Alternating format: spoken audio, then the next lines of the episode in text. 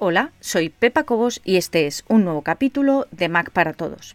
En esta ocasión vamos a seguir y a terminar, aunque se haga largo, pero a terminar con los ajustes de sistema. La verdad es que no pensé que se fuera a alargar tanto, pero creo que es importantísimo porque desde ahí podemos gestionar absolutamente, bueno, absolutamente todo, no. En cuanto a contenido, no. Pero en cuanto al comportamiento de nuestro Mac y a los cambios que podemos efectuar para que se adapte mucho mejor a nuestro flujo de trabajo, absolutamente todo está en ajustes de sistema. Así que nada, sin más dilación, vamos a abrirlo directamente y vamos a seguir donde lo habíamos dejado. Nos habíamos quedado en aspecto y la siguiente opción que tenemos es accesibilidad. Dentro de accesibilidad lo tenemos em, ordenado por categorías. Eh, accesibilidad en cuanto a visión, en cuanto a audición, en cuanto a capacidad motora o general.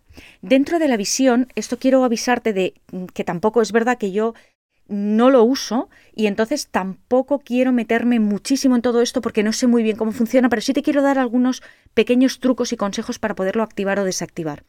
Cada uno de ellos tiene un tutorial de cómo usarlo. Es decir, por ejemplo, si yo entro en VoiceOver, VoiceOver te dice, proporciona descripciones por voz y en braille de los ítems de la pantalla del ordenador y permite controlar el ordenador mediante el uso del teclado. Lo puedes activar o desactivar, pero debajo tienes abrir formación VoiceOver. Aquí te van a formar acerca de cómo usarlo. Y si le das a abrir utilidad VoiceOver, aquí vas a poder elegir diferentes aspectos de VoiceOver que quieres cambiar ya sea la navegación, el habla, el sonido, los elementos visuales, los comandos, el braille, la actividad de reconocimiento de VoiceOver, todo esto lo puedes cambiar desde aquí. Si vuelvo para atrás y entro en Zoom, me pasa exactamente lo mismo. Cada una de las funciones está explicada. Activar y desactivar Zoom, usar el gesto del trackpad, el texto flotante, Zoom en la touch bar, todo lo que sea, lo puedes hacer desde aquí. Lo mismo para la pantalla, el contenido leído y las descripciones. Dentro de la audición, exactamente lo mismo. Audio. Activa el parpadeo de la pantalla al emitir sonidos de aviso. Reproduce audio estéreo como mono.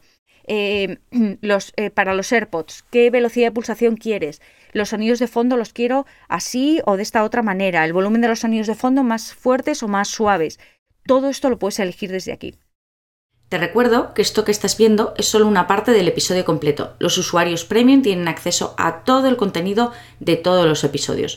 Puedes probar gratis durante dos días sin ningún compromiso y conseguir acceso a todos los capítulos de Mac para Todos. Solamente tienes que entrar en macparatodos.es barra prueba. Recuerda, macparatodos.es barra prueba.